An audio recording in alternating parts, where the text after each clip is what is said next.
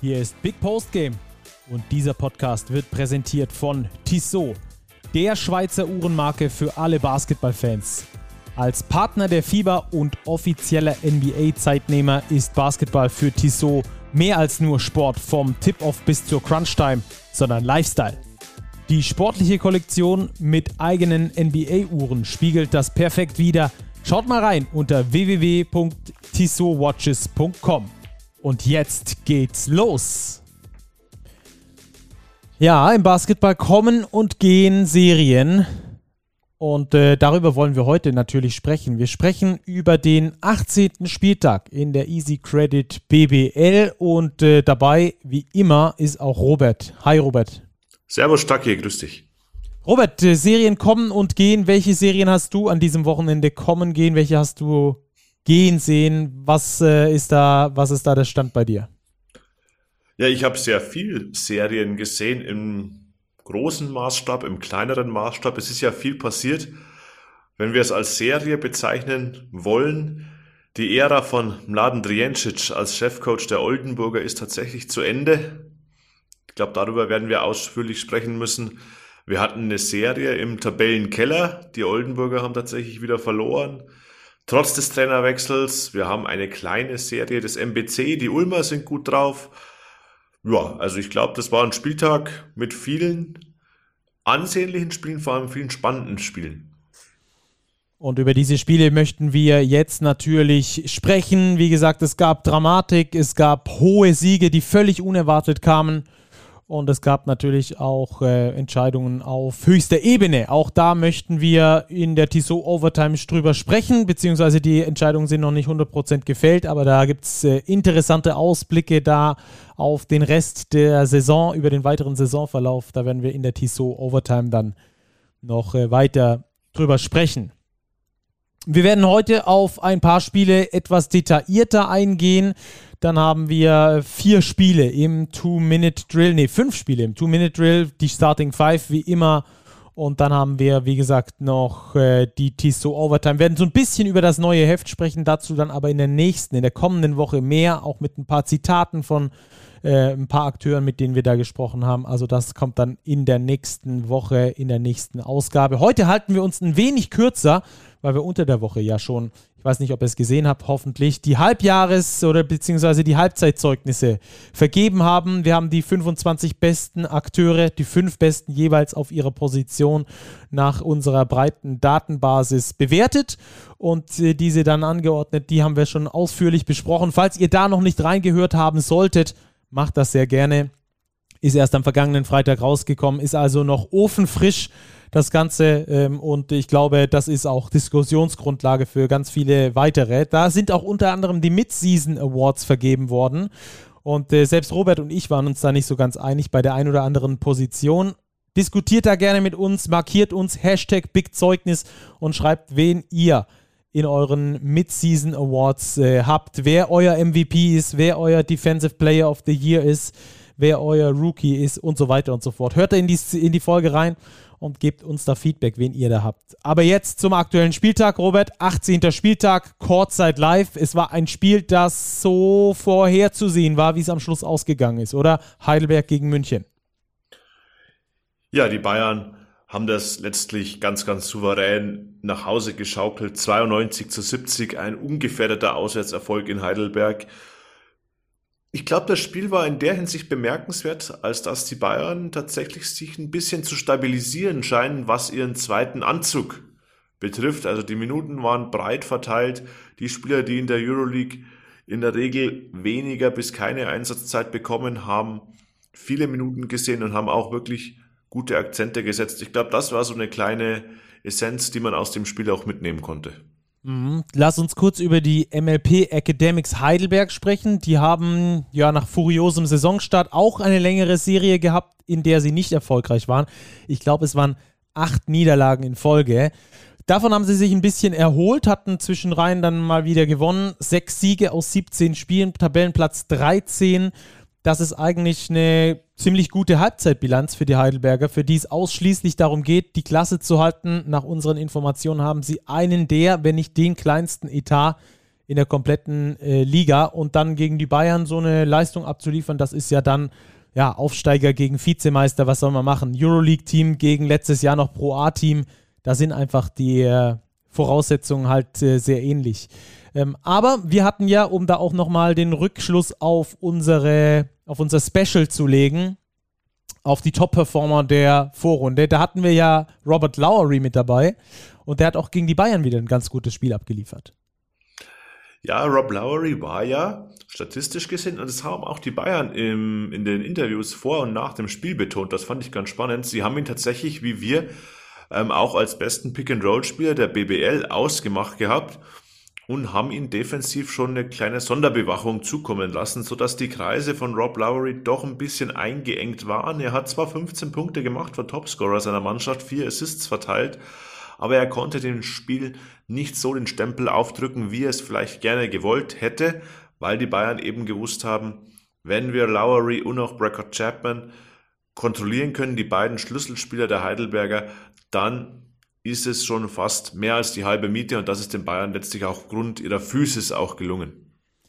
Ganz spannende Personalie bei den Heidelbergern finde ich persönlich ja auch Max Ugrei, der ja in verschiedenen Stationen schon versucht hat, äh, in der Bundesliga Fuß zu fassen, das mal mehr, mal weniger gut geschafft hat.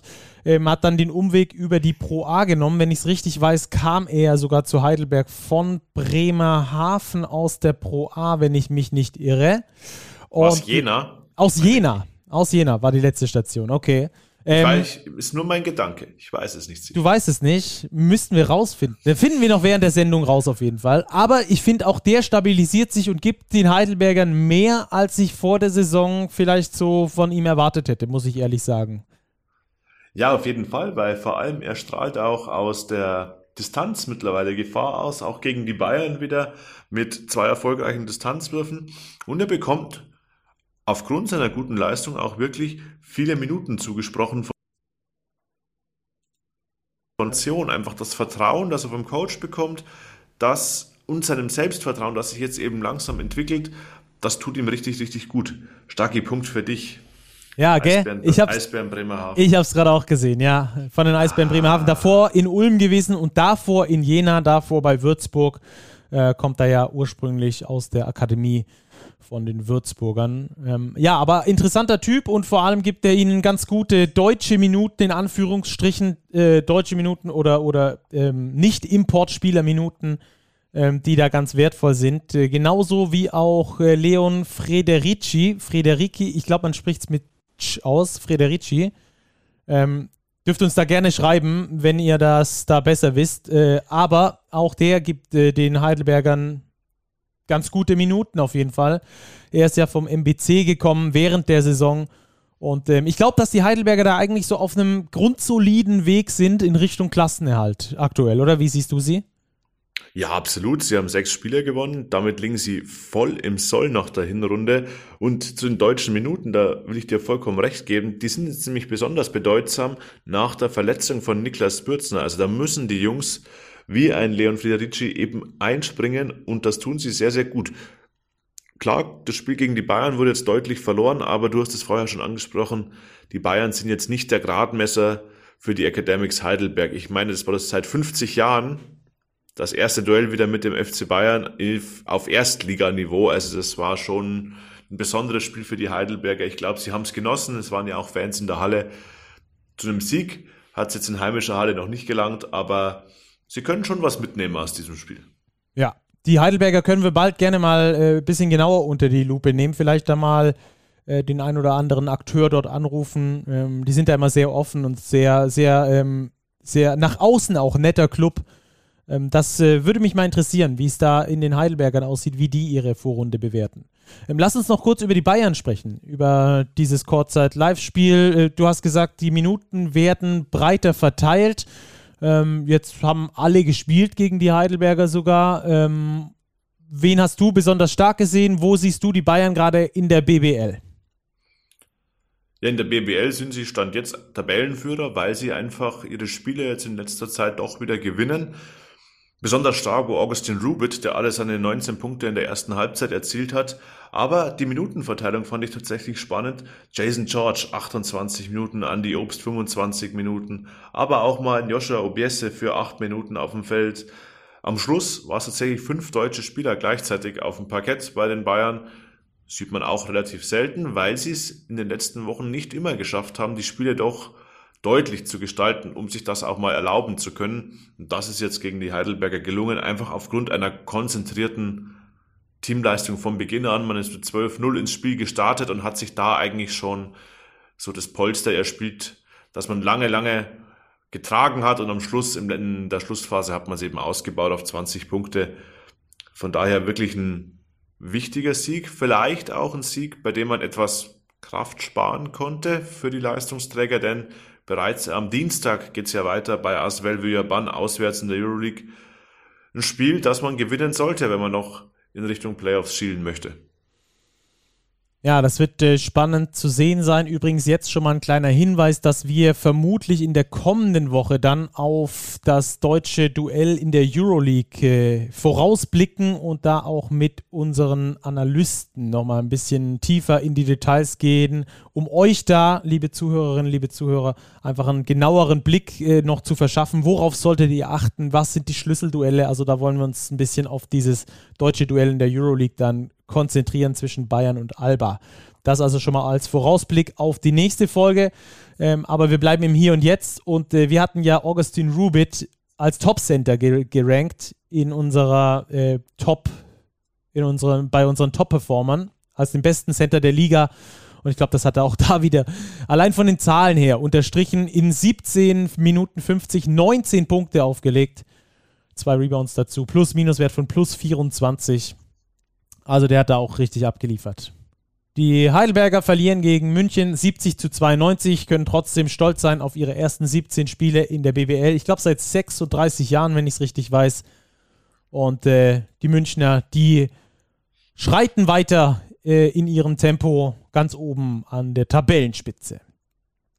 Lass uns weitergehen zum nächsten Spiel. Da gab es ja die Partie zwischen den Hakro Merlins Kreilsheim und den Oldenburgern. Und bei den Oldenburgern ist äh, insofern die Serie gerissen. Robert, du hast das vorhin schon angesprochen, dass ein Laden Triencic nicht mehr an der Seitenlinie ist. Wir hatten hier Hermann Schüller im Podcast, der hat gesagt, er will mit äh, Laden Triencic noch in die Playoffs kommen. Ähm, die Ziele sind äh, in weite Ferne gerückt nach den beiden Niederlagen oder nach, hauptsächlich nach der Niederlage unter der Woche gegen den MBC. Und ähm, jetzt wurde da eben reagiert. Und das war jetzt das erste Spiel, vielleicht der Start einer neuen Serie, äh, wobei der Start nicht so ganz gelungen ist, äh, in Kreilsheim für die Oldenburger. Nee, es lief tatsächlich, wie man es fast erwarten konnte. Die Oldenburger waren relativ chancenlos über die gesamte Strecke des Spiels. Sie haben sich nicht aufgegeben, sie haben immer gefeitet, aber sie haben es nicht mehr geschafft, im Laufe der zweiten Halbzeit den Rückstand mal in den einstelligen Bereich zu drücken. So verlieren sie mit 11 Punkten 97 zu 86. Und ja, der Beginn des Unheils war schon das erste Viertel, dass man mit 14 Punkten abgibt, 31 Punkte zulässt, 31-17. Ja, und aus diesem Loch konnten sich die Oldenburger auch unter ihrem neuen Trainer Alan Abatz, ich glaube, über den müssen wir auch noch sprechen, nicht mehr herauskämpfen. Ja, am Schluss 97 Punkte kassiert. Da, damit gewinnst du wahrscheinlich in den, weiß nicht, in 5% der Fälle überhaupt ein Spiel, wenn du 97 Punkte kassierst.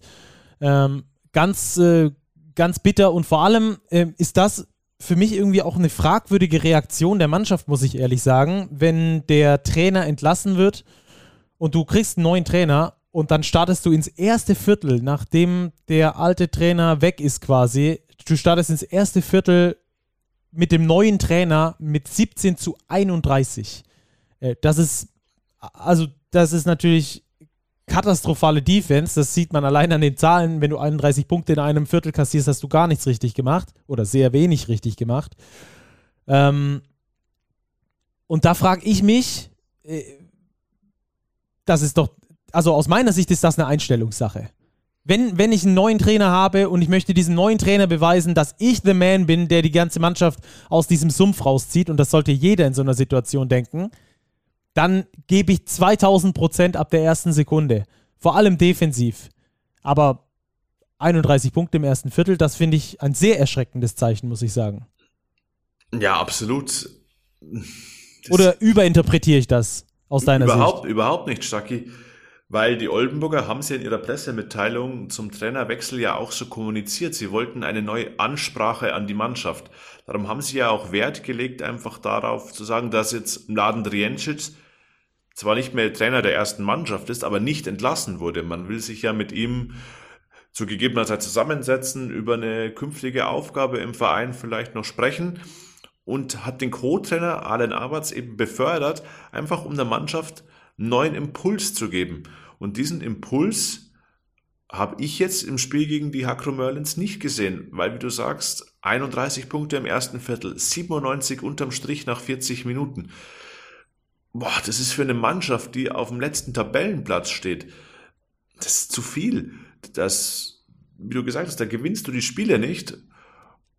Und natürlich ist es vielleicht eine Einstellungsfrage. Und ich frage mich mittlerweile schon langsam, haben die Oldenburger Spieler wirklich alle kapiert, dass sie mitten im Abstiegskampf stecken? Also ist das angekommen? Ich bin da echt skeptisch und auch immer mehr Leute, ich habe mich, ich habe selber dazu gezählt, ich glaube wir beide, haben die letzten Wochen immer gesagt, ja gut, die Oldenburger, die kommen da unten dann schon noch raus und haben das so als Selbstverständlichkeit angesehen.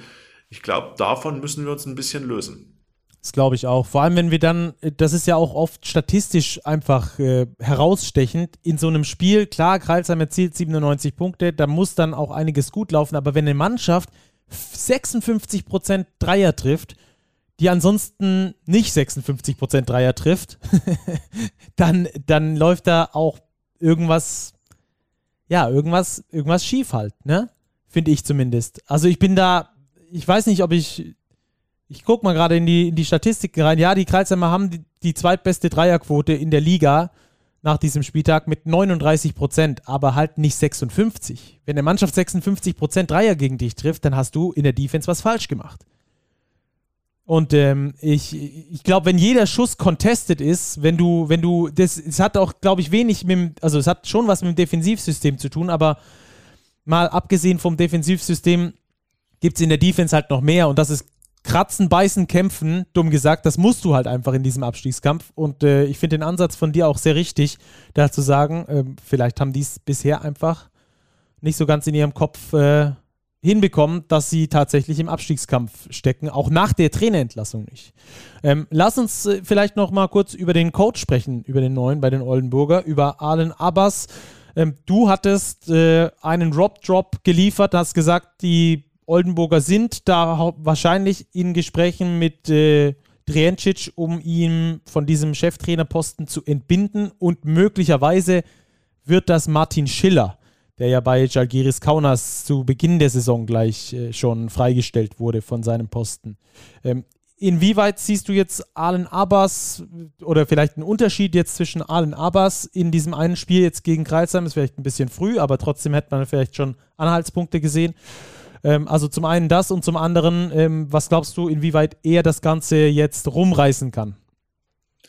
Das ist eine sehr, sehr spannende Frage, ob Alain Abbas jetzt die Lösung bis Saisonende ist und ob man sich dann im Sommer eventuell neu aufstellt auf der Cheftrainerposition. Auch das war ja der Oldenburger Pressemitteilung eigentlich nicht zu entnehmen. Da stand nichts drin im, im Sinne von übernimmt bis Saisonende etc. Was ich gehört habe, ist das Interesse an Martin Schiller definitiv da. Es gab auch schon Kontakt zwischen beiden Seiten. Aber damit so ein Deal natürlich klappt, müssen auch beide Seiten Interesse daran haben. Und ich bin persönlich aktuell etwas skeptisch, ob sich Martin Schiller diese Aufgabe Oldenburg, ob er sich der jetzt annehmen mag während der Saison mit einer Mannschaft, die er nicht zusammengestellt hat, die offenbar auch nicht optimal zusammengestellt ist. Da habe ich meine Zweifel. Vielleicht wird das Thema im Sommer nochmal heiß. Das kann ich mir durchaus vorstellen, dass die Oldenburger ihr Interesse da nochmal erneuern werden. Ob es jetzt während der Saison klappt, ich weiß es nicht. Ich bin gespannt, ob sie jetzt mit dem Interimstrainer, aktuell ist es Allen Abers, der Interimstrainer, das durchziehen bis Saisonende. Es werden bestimmt auch die nächsten Ergebnisse eine Rolle spielen. Denn da kommen jetzt wichtige Spiele auf die Oldenburger zu. Sie spielen auch bereits, ich meine, es ist am Dienstag, auswärts in Braunschweig.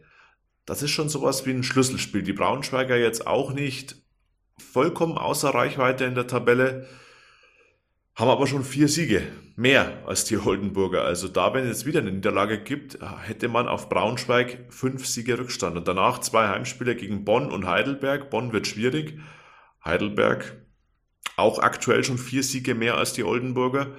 Also da ist jetzt richtig Druck drauf in den nächsten zwei Wochen in Oldenburg. Ja, und man muss das ja im Basketball immer noch mal ein bisschen anders rechnen. Ich weiß nicht, wie das Hinspiel zwischen Braunschweig und Oldenburg ausgegangen ist, aber wenn sie da verlieren sollten gegen, äh, gegen Braunschweig, hat halt Braunschweig sieben Siege und Oldenburg zwei und dann kommt ja auch noch der direkte Vergleich dazu, möglicherweise. Also sind das sogar nicht nur fünf, sondern sogar sechs Siege Rückstand. Und wenn sie jetzt in 14 Spielen zwei Siege geholt haben, wo soll es herkommen irgendwann? Ähm, vielleicht nochmal kurz äh, auf den Coach zu sprechen zu kommen. Ähm, Alan Abbas ist ja der Co-Trainer von Mladen Triancic gewesen. Jetzt sollte es aber da neue Impulse geben. Ähm, ich frage mich immer so ein bisschen, ist da der Co-Trainer der Richtige, um neue Impulse zu geben, weil er ja theoretisch schon im System von Driencic mit drin war. Die Spieler kennen ihn, das kann zum einen ein Vorteil sein, aber natürlich auch zum anderen ein Nachteil, weil halt so ein klarer Neuanfang damit nicht gegeben ist. Genau so ist es. Und genau das wird sich jetzt in den kommenden Wochen zeigen. Daher würde ich es nicht ausschließen, dass die Oldenburger tatsächlich nochmal auf dem Trainermarkt aktiv werden könnten, wenn sich die Niederlagenserie jetzt nicht entspannt in den nächsten Wochen, weil wir haben es thematisiert, die Oldenburger stecken im Abstiegskampf. Hermann Schüller hat bei uns im Dezember noch gesagt, sie wollen in die Playoffs. Ich glaube, das können wir erstmal streichen, weil wenn wir jetzt mal schauen für die Playoffs, wirst du am Ende vermutlich ja 20, 21 Siege brauchen. Die Oldenburger stehen bei zwei nach 14 Spieltagen. Also das wird. Und haben noch 20 Spiele, ja. Haben noch 20 Spiele. Also da müssten sie jetzt schon äh, so, ja, Serien kommen und gehen, Robert. Da müssten sie eine richtige Serie starten. Aber die BBL, ein Blick auf die Tabelle zeigt, wie schwer es ist, überhaupt mal eine Serie zu starten, weil es einfach sehr viele gute Teams gibt. Die Liga ist sehr ausgeglichen.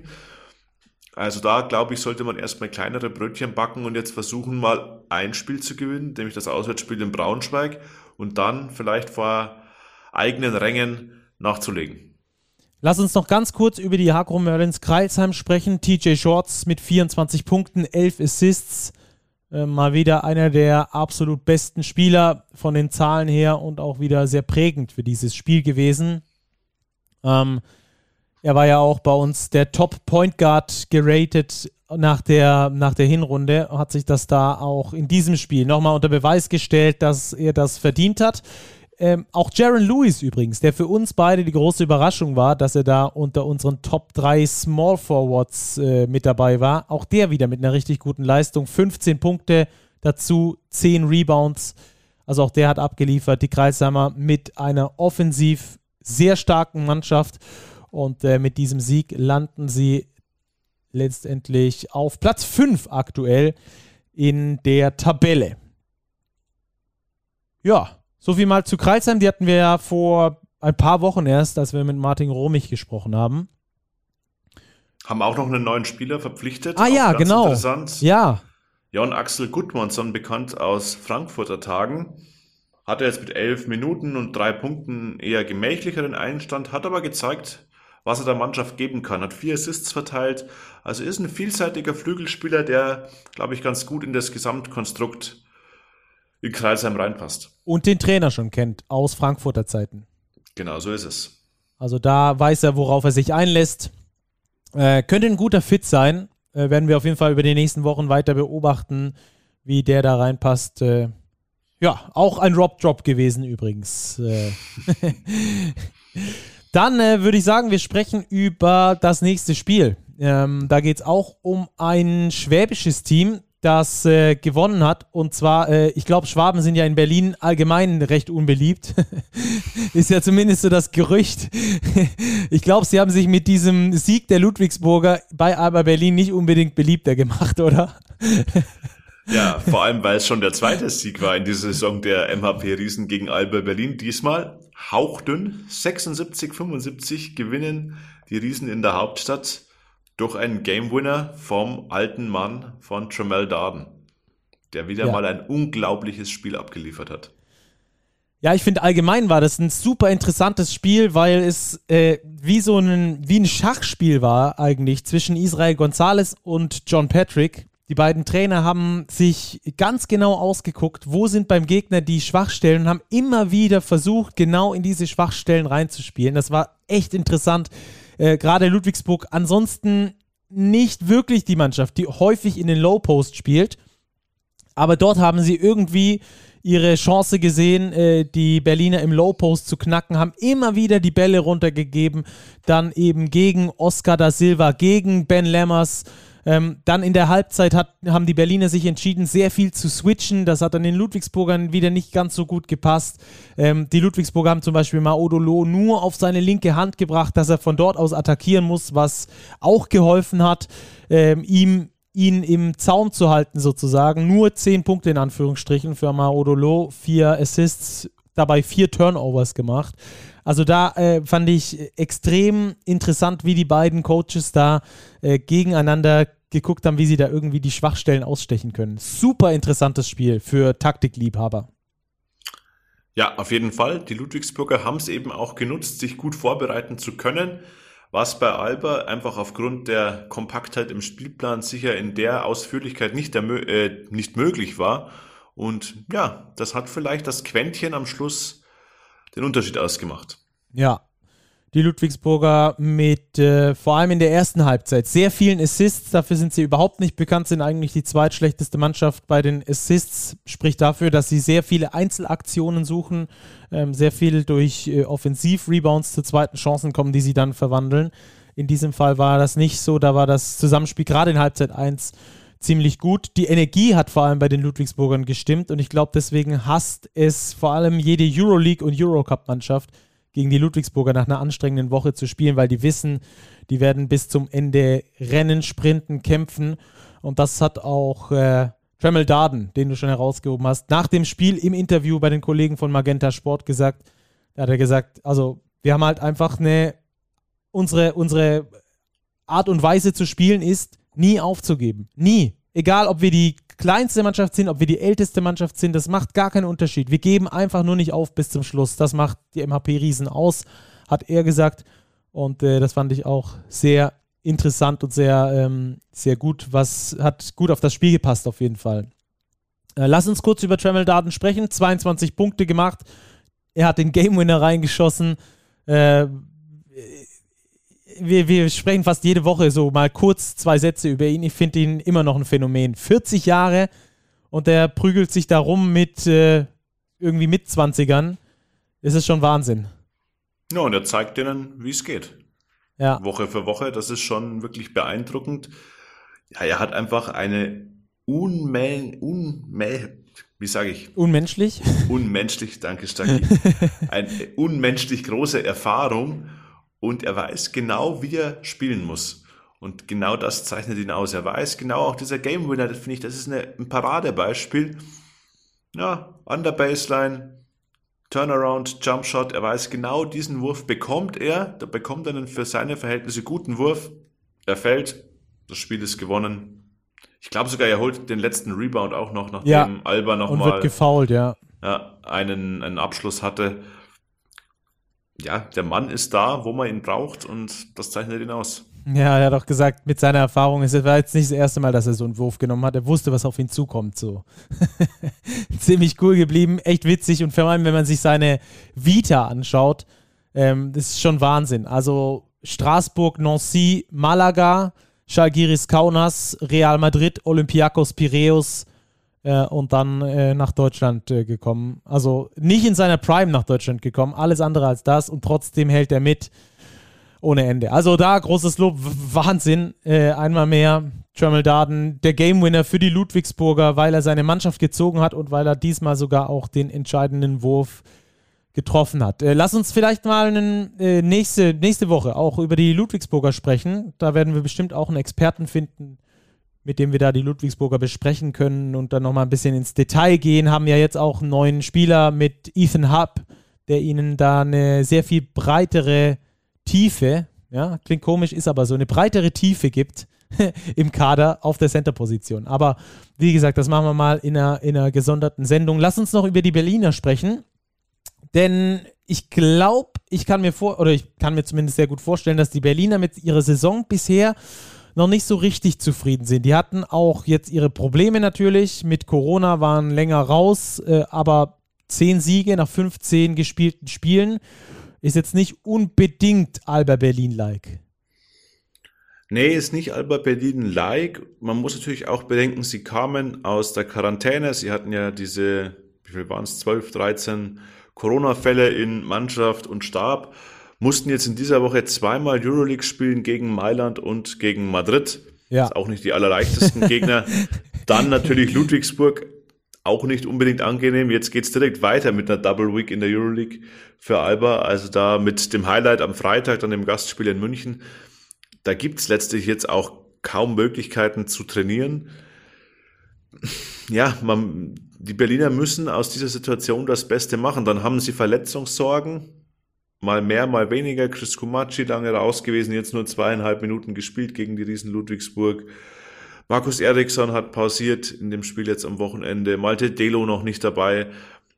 Sie haben, glaube ich, auch noch kaum ein Spiel in ihrer wirklichen absoluten Bestbesetzung spielen können und das ist natürlich bei einer Mannschaft, die doch einige neue Bausteine bekommen hat, nicht zu vernachlässigen. Haben jetzt also den direkten Vergleich gegen die MHP-Riesen verloren, könnte in weiteren Saisonverlauf für die Playoffs oder fürs Heimrecht in den Playoffs vielleicht noch von Belang werden. Das schauen wir dann mal. Die Berliner auf jeden Fall jetzt mit einem knüppelharten Spielplan und dann kommt ja auch äh, bald noch das Pokaltop vor. Ähm, das kommt dann ja auch noch oben drauf. Also das ist auf jeden Fall keine einfache äh, Lösung, die die Berliner da oder keine einfache Aufgabe, die die Berliner da gerade vor der Brust haben. Ich glaube, das Allerwichtigste ist für die Berliner so ein bisschen wie für die Münchner in der vergangenen Saison vielleicht in der BBL erstmal in die Playoffs zu kommen und wenn du dann in den Playoffs drin bist, also dass sie da reinkommen, ist keine Frage. Das stelle ich jetzt mal nicht in Frage, obwohl sie gerade äh, gleich viele Siege haben wie der Tabellenneunte. Aber mit zwei Spielen weniger. Ähm, aber dass sie da reinkommen, das stelle ich gar nicht in Frage. Aber ich glaube, das Ziel muss erstmal sein, da irgendwie reinzukommen, möglichst weit sich oben zu platzieren. Aber es muss jetzt nicht Platz 1 oder 2 sein, sondern ähm, und dann kann man sich da neu konsolidieren. Da kann man sich auf die Playoffs konzentrieren, dann kann man Alba Berlin Basketball spielen hoffentlich mit weniger Verletzten, weniger Kranken und dann kann bei Alba auch wieder richtig was ins Rollen kommen. Also die sind, ich glaube, vom Potenzial her ganz garantiert nicht auf Platz 7. Äh, auch wenn die, erste, wenn die erste Saison fast Hälfte etwas holprig lief, wegen eben Verletzungen und Corona-Erkrankungen. Ja, glaube ich auch. Also man wird Alba Berlin im Frühjahr in deutlich besserer Verfassung spielen sehen, als sie es jetzt tun. Einzig im Pokal, da könnte noch äh, schon noch sein, dass es da vielleicht die ein oder andere Überraschung gibt, weil eben der Terminplan der Albatrosse so knapp ist. Ich habe mal nachgeguckt, ich glaube, sie haben doppelt so viele Spiele wie die Niners Chemnitz, auf die sie dann da eben äh, Halbfinale treffen, von quasi Jahresbeginn bis zum 19. Februar. Das also das, ich glaube, es sind 17 oder 18 Spiele und die Niners haben bis dahin, glaube ich, neun Spiele. Also das ist schon, schon krass.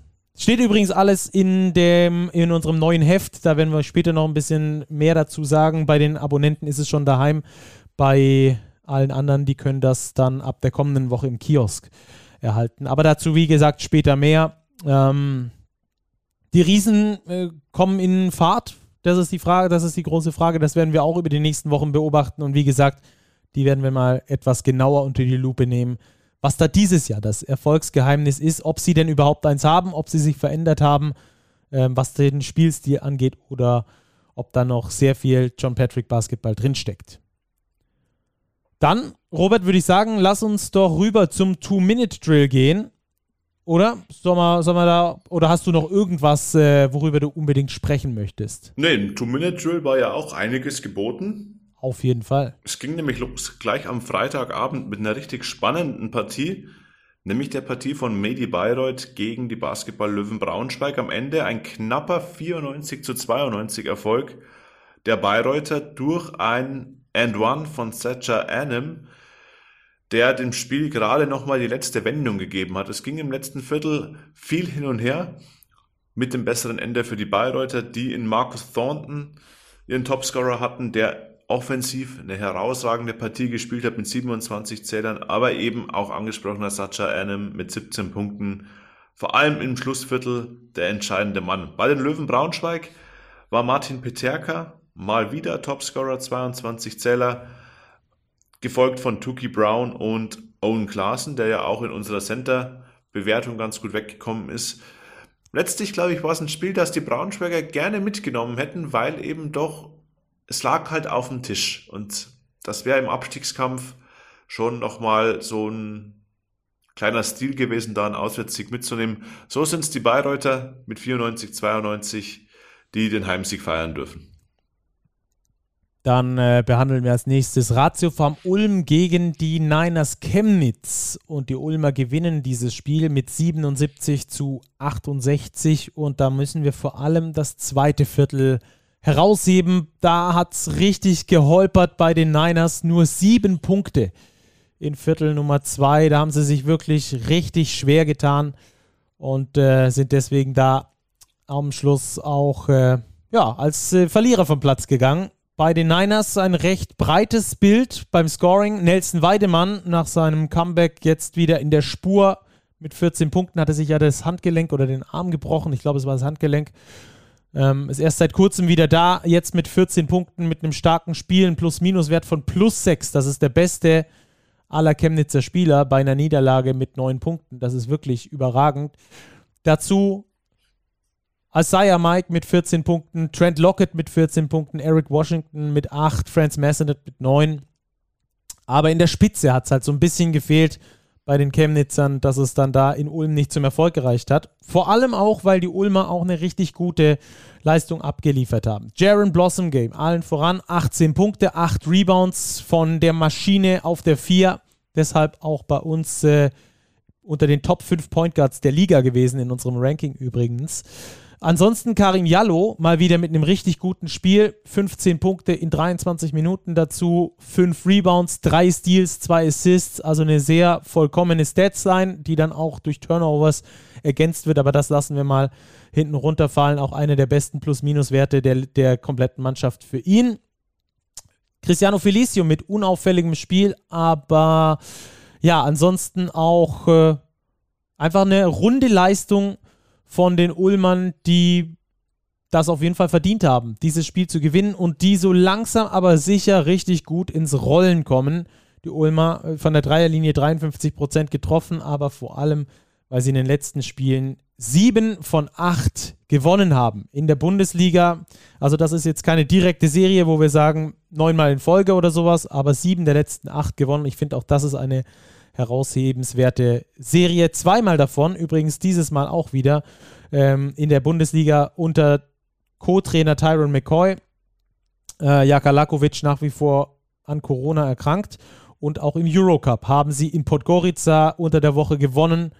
Ähm, auch da eine richtig gute Leistung abgeliefert. Also drei Spiele unter Tyron McCoy, unter dem Co-Trainer, dreimal gewonnen. Und das spricht aus meiner Sicht auch für ähm, eine mannschaftliche Geschlossenheit, für eine klare Vision, die mit oder ohne Lakovic ähm, an der Seitenlinie funktioniert und auch äh, für eine gewisse Hierarchie in der Mannschaft, dass da jetzt nicht die große Meuterei ausbricht, nur weil der Co-Trainer da ist, sondern weil da weiterhin eine ruhige Kugel geschoben wird, sich auf die Stärken konzentriert wird. Und deswegen haben die Ulmer auch gegen Chemnitz gewonnen am Schluss.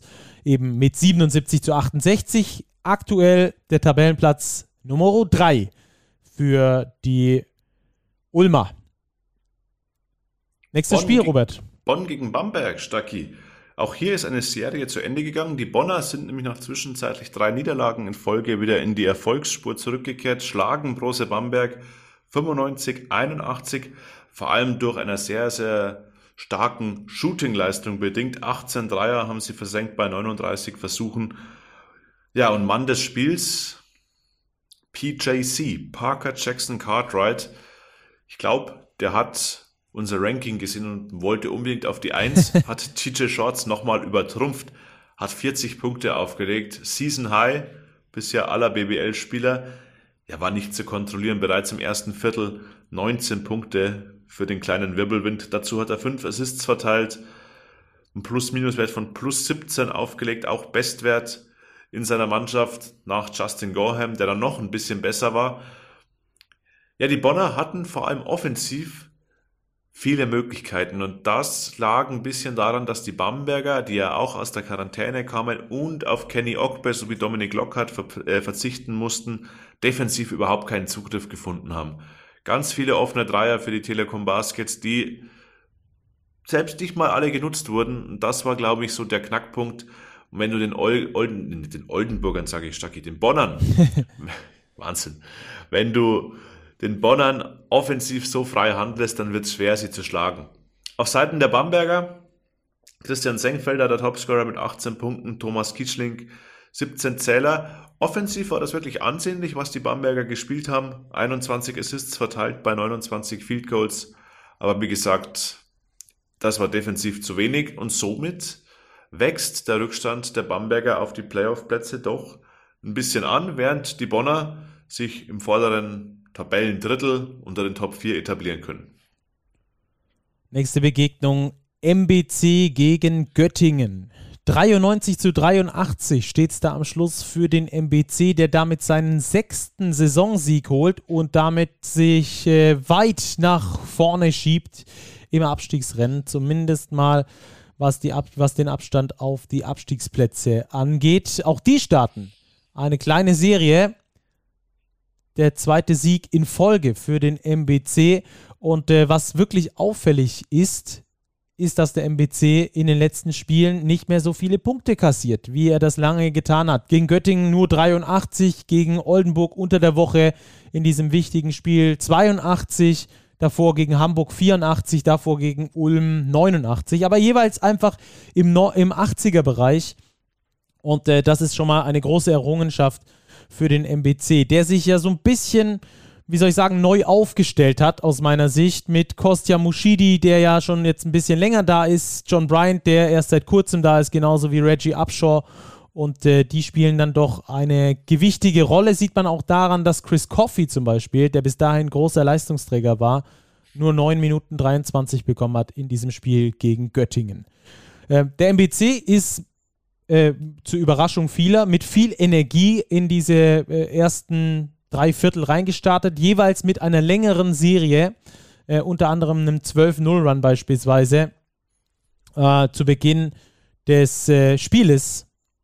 Und damit konnten dann die Jungs vom MBC sich da ihre Führung erarbeiten, die sie dann auch äh, kaum mehr abgegeben haben. Ein 13 0 Run war der biggest Scoring Run. Ähm, also der MBC hat da richtig richtig gut gespielt, muss man auch wirklich sagen. Und auch offensiv. John Bryant nur dieses Mal mit elf Minuten, zwei Punkte, drei Rebounds. Das war ähm, von ihm jetzt äh, vielleicht nicht die allergrößte Leistung, aber gegen eine schnell spielende Mannschaft wie Göttingen ist er dann vielleicht auch nicht der zentrale Punkt in einer Offensive. Vor allem auch, weil Goran Huskic ein richtig gutes Spiel abgeliefert hat. 17 Punkte, 10 Rebounds, 4 Assists.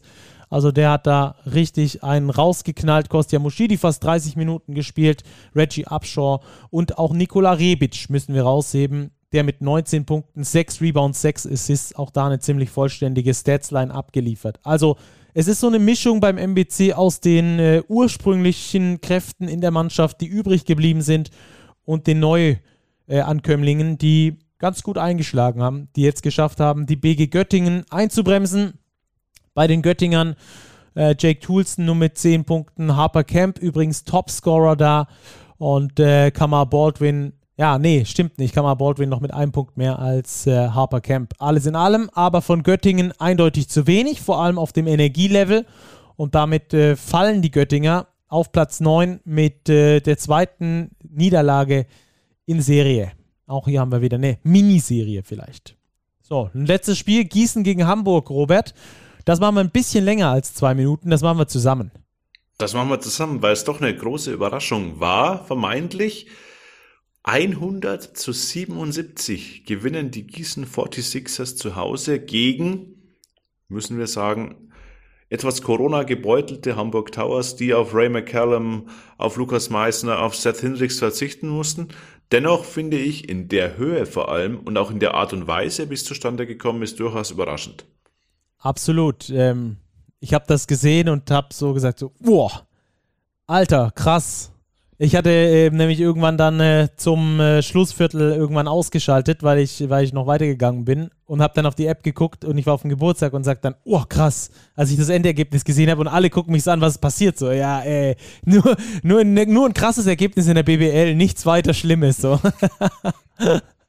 ähm, ja, war ein krasses Spiel äh, von den, von den Gießenern. Äh, mit sehr viel dabei, was wir neulich erst äh, erarbeitet haben, wo es den Gießenern fehlt. Da haben sie krass dran gearbeitet, finde ich. Gerade zum Beispiel bei der Einbindung von Flo Koch, der übrigens ein BBL Career High aufgelegt hat mit 24 Punkten, 8 von 14 aus dem Feld, davon 3 von 6 Dreiern geschossen. Ähm, der hat ein richtig gutes Spiel abgeliefert zum Beispiel, weil er eben in seinen Positionen gefunden wurde. Ja, ganz genau so ist es. Und Flo Koch hat auch was ganz Wichtiges gesagt nach dem Spiel.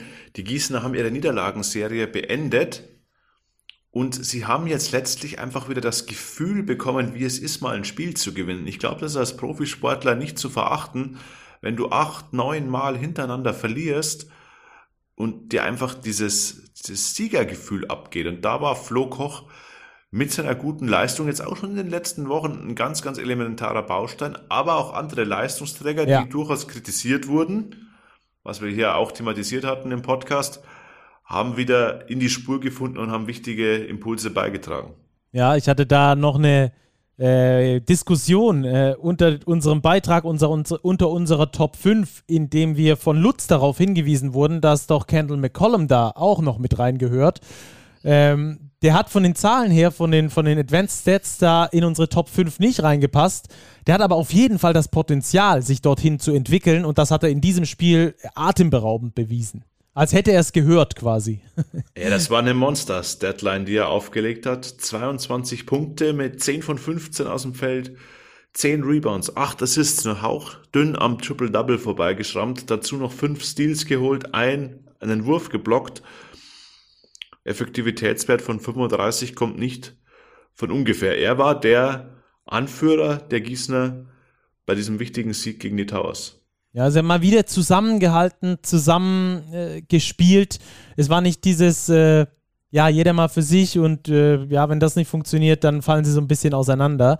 Könnte auch damit zu tun haben, dass es das große Reinemachen gegeben hat bei den Jobstairs Gießen 46ers. Äh, vielleicht auch so ein bisschen äh, diejenigen aus dem Team äh, ausgebotet oder, oder weggeschickt, keine Ahnung, wie man das nennen möchte, das darf, glaube ich, jeder für sich entscheiden, ähm, die vielleicht irgendwie nicht so ganz reingepasst haben. Ja, man hat sich ja getrennt von Jalen Tate, von John Bryant und hat nochmal einmal nachverpflichtet, hat seine vierte Nachverpflichtung getätigt, den Letten Martins Laxa verpflichtet. Ein sehr, sehr guter Schütze auf der Flügelposition, hat auch gleich über 20 Minuten gespielt. Und dass er ein Schütze ist, hat er gezeigt. Er hat nämlich die meisten Dreier aller Gießener Akteure genommen, sieben Stück. Zwar nur zwei getroffen, aber ich glaube, das ist ein Spieler, der den Gießenern durchaus weiterhelfen kann. Und dem Setup, wie sie jetzt sind, müssen sie den Klassenerhalt angehen. Ja, ganz wichtig, dass sie da ihre Serie beendet haben. Serien kommen und gehen. In dem Fall ist eine Serie gegangen. Die Gießener können erstmal aufatmen nach den schlechten News in den letzten äh, Wochen ist das auf jeden Fall, glaube ich, mal so ein Brustlöser, um da groß aufatmen zu können. Bei den Hamburgern, äh, du hast es schon gesagt, ein paar Akteure nicht mit dabei. Sehr wichtig in dem Fall, äh, dass man das dann nicht überbewertet, so eine Niederlage, denke ich. Nein, das haben wir die letzten Wochen ja auch immer mal wieder thematisiert. Der Hamburger Kader ist jetzt nicht der breiteste. Er ist gut aufgestellt, aber eben wenn dann wirklich mal drei Leistungsträger wegfallen, dann können sie das in der Breite nicht kompensieren. Und so mussten natürlich schon mit Caleb Holmesley über 30 Minuten, Robin Christen über 30 Minuten gehen. Was sie konnten einfach die Energie, die Gießener gebracht haben, vor allem auch im zweiten Viertel einfach nicht mitgehen. Für die Hamburger, die werden das Spiel bereits abgehakt haben, da geht es direkt weiter. Die müssten sich wieder schauen, dass sie ihren Kader wieder zusammenbekommen nach den Corona-Fällen, die sie hatten, und dann wieder in die Erfolgssport zurückzukehren. Ja, nur mit neun Spielern überhaupt auf dem Spielberichtsbogen. Alle haben gespielt. Auch Justus Hollatz hat wieder gespielt. Das hat mich persönlich sehr gefreut. Fast 19 Minuten lang. zwei Punkte, drei Rebounds, zwei Assists. Also der wird auch wieder zurückfinden in die Spur. Nach seiner Verletzung war ja da umgeknickt und äh, scheint aber wieder einigermaßen auf dem aufsteigenden Ast zu sein. Also die Gießener holen sich einen ganz, ganz wichtigen Sieg aus ihrer Sicht, äh, der durchaus überraschend ist. Das könnte ein Big Point sein im Rennen um den Klassenerhalt. Damit rutschen sie jetzt runter von Platz 17 auf Platz 16 mit vier Siegen und haben jetzt da einen Sieg Vorsprung auf Würzburg und zwei Siege Vorsprung auf Oldenburg. Vielleicht ja auch ein kleiner Start in eine Serie. Schauen wir mal. Das war der 18. Spieltag mal von den Spielen soweit, aber wir haben ja noch die Starting Five, Robert. Wen hast du? Ja, da muss ich sagen, das war an diesem Spieltag extrem schwierig, vor allem auf der Guard-Position, weil wir einfach so viele Guards hatten, die überragend performt haben. Ich musste Marcus Thornton mit 27 Punkten beim knappen Sieg der Bayreuther draußen lassen, genauso wie den Nikola Rebic, der beim Sieg des MBC gegen Göttingen wirklich sehr, sehr überzeugend agiert hat, aber man kommt nicht vorbei an Parker Jackson Cartwright mit 40 Punkten auf der Point Guard Position. Und man kommt auch nicht vorbei an Kendall McCallum, den wir gerade eben thematisiert haben, von den 46ers mit 22, 10, 8 und 5. Die beiden Spieler sind ganz klar gesetzt. Auf der Small Forward Position gehe ich mit Sharon Lewis von den Hackro Merlins, weil er mir einfach sehr, sehr gut gefällt in seiner Rolle. Auch das hatten wir besprochen. 15 Punkte, 10 Rebounds, Effektivitätswert 26, plus minus Wert plus 28 beim Heimsieg gegen Oldenburg. Einfach eine sehr, sehr starke Vorstellung. Power Forward, der alte Mann, Tremel Darden mit 22 Punkten plus Game Winner, muss auf jeden Fall mit rein in die Starting Five der Woche. Und auf der Center-Position gehe ich mit Goran Huskic vom MBC, der ebenfalls ein Double-Double aufgelegt hat. 17 und 10, das Ganze bei 8 von 11 aus dem Feld. Also auch hier eine sehr, sehr effektive Leistung des Centers der Weißenfelser. Also PJC, Kendall McCallum, Jaron Lewis, Tremel Darden und Goran Huskic in der Starting Five des Spieltags. Beep, beep. Ciao. So, beep, beep, ciao äh, vom 18. Spieltag. Äh, diese Grafiken, die findet ihr ab jetzt auch immer. Unsere Starting 5 Grafiken findet ihr ab jetzt auch immer äh, unter der Woche, werden die dann gepostet auf den Big-Kanälen. Ziemlich coole Sache. Wenn ihr dazu Rückmeldungen habt, dann schreibt uns gerne an podcast at big-basketball.de an Big äh, äh, auf Instagram, auf Twitter oder auch an uns persönlich, Robert Häusel, Florian von Stackelberg. Da findet ihr also ähm, immer direkten Kontakt zu uns für Rückmeldungen. Wir sind da auch äh, sehr dankbar, diskutieren da auch gerne mit euch. Also da ähm, nicht davor scheuen, uns eure Meinung zu sagen. Da haben wir neulich auch wieder was ganz Nettes reinbekommen. Wir freuen uns immer sehr über, über Post, die da reinkommt, per Mail oder auch per, per Social Media. Das ist immer eine schöne Sache. Ähm, Robert, lass uns ein bisschen drüber sprechen. Es ist das neue Heft draußen äh, für alle Abonnenten. Da sollte es schon im Briefkasten gelegen sein, also so war es bei mir zumindest. Ähm, was äh, können denn unsere Abonnenten erwarten? Was äh, können vor allem die erwarten, für die es die Big am Kiosk gibt ab der kommenden Woche? Ich glaube, erstmal können die Abonnenten und die Leute vom Kiosk dasselbe erwarten. Die Ja, bekommen ja Gott sei Dank das dasselbe Heft. Wir haben als Aufmacher Geschichte Kostja Muschidi ausführlich im Heft. Unser Ostexperte, wie wir ihn ja liebevoll nennen, Daniel George, hat ausführlich mit Kostja Muschidi gesprochen über seine vielleicht letzte Chance in Weißenfels, letzte Ausfahrt Weißenfels, heißt es, heißt es auf dem Cover. Das ist sehr, sehr spannend. Der BBL-Pokal spielt eine Rolle. Also es ist wieder ganz, ganz viel drin im Heft. Es lohnt sich auf jeden Fall reinzulesen. Ja, wir werden euch in den nächsten Wochen, wie ihr das von uns kennt, auch immer wieder Interview-Schnipsel zur Verfügung stellen. Ich habe mit TJ Shorts gesprochen, ich habe mit Ingo Enskat gesprochen, ich habe mit Mita Demirel gesprochen als Vorschau auf den Pokal. Ähm, also da werden wir auf jeden Fall was haben. Ich glaube, du hast auch äh, wieder ein paar Interviews geführt, ne, Robert? Ja, ich habe mit Marco Pesic gesprochen. Es ging um die Bayern im europäischen Vergleich, dazu auch mit Stimmen vieler internationaler Kollegen aus Litauen, aus Spanien, aus Israel. Was unterscheidet die Bayern vielleicht von den anderen großen Teams in der Euroleague? Was macht die Bayern vielleicht einzigartig in der Hinsicht? Wo haben die Bayern vielleicht Probleme? Wo können sie da noch zulegen? Da habe ich einen längeren Text dazu geschrieben. Also ganz viel Interessantes drin über die Basketballwelt in Deutschland, Europa und auch darüber hinaus. Äh, wenn ihr das, wenn ihr keine Abonnenten seid, dann werdet es oder holt euch gerne auch das Heft am Kiosk. Ähm, es lohnt sich auf jeden Fall. Dann, Robert, sind wir schon bei der Tissot Overtime angekommen. Wir sind heute ein bisschen kürzer als sonst. Wir haben das ja angekündigt wegen, dem, wegen der Preview unter der Woche schon. Ähm, jetzt heute also die Tissot Overtime. Und da gibt es ja vielleicht ganz interessante News in Bezug auf den Saisonverlauf, den weiteren, was da geplant ist. Ja, die BBL hat ein bisschen durchklingen lassen, dass man sich jetzt in der kommenden Woche mit den Clubs zusammensetzen wird, um gegebenenfalls Anpassungen am Saisonverlauf vorzunehmen. Ich glaube, die werden nicht sonderlich großer Natur sein. Jens Staudenmeier hat betont, man sei aktuell zwölf Spiele quasi im Rückstand aufgrund von Quarantäne, Corona-Fällen und so weiter, was aber eigentlich eine überschaubare Anzahl ist. Also die kann man ganz gut wieder reinholen. Es soll diskutiert werden, eine Verlängerung der Hauptrunde, vielleicht eine Woche die Regular Season zu strecken, um da einfach ein bisschen mehr Puffer zu haben und gegebenenfalls auch den Playoff-Modus anzupassen. Ja, das, der letzte Spieltag ist ja theoretisch am 1.5., Sonntag, 1.5. Ähm, da wäre der 34. Spieltag.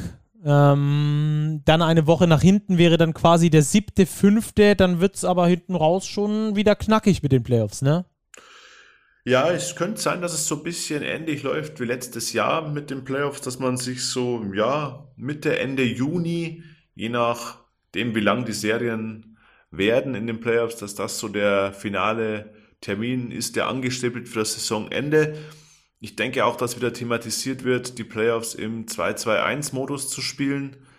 Das wäre so der, der Hauptpunkt, glaube ich, wo man ein bisschen schrauben kann. Es soll auf jeden Fall nicht mehr diese ganz extreme Häufung der Spieler geben, wie es letzte Saison war. Aber, das hat Jens Staudenmeier auch betont, am Best-of-Five-Modus möchte man nicht rütteln, der soll beibehalten werden. Also die Playoffs sollen im Best-of-Five-Modus, wie wir es kennen, gespielt werden.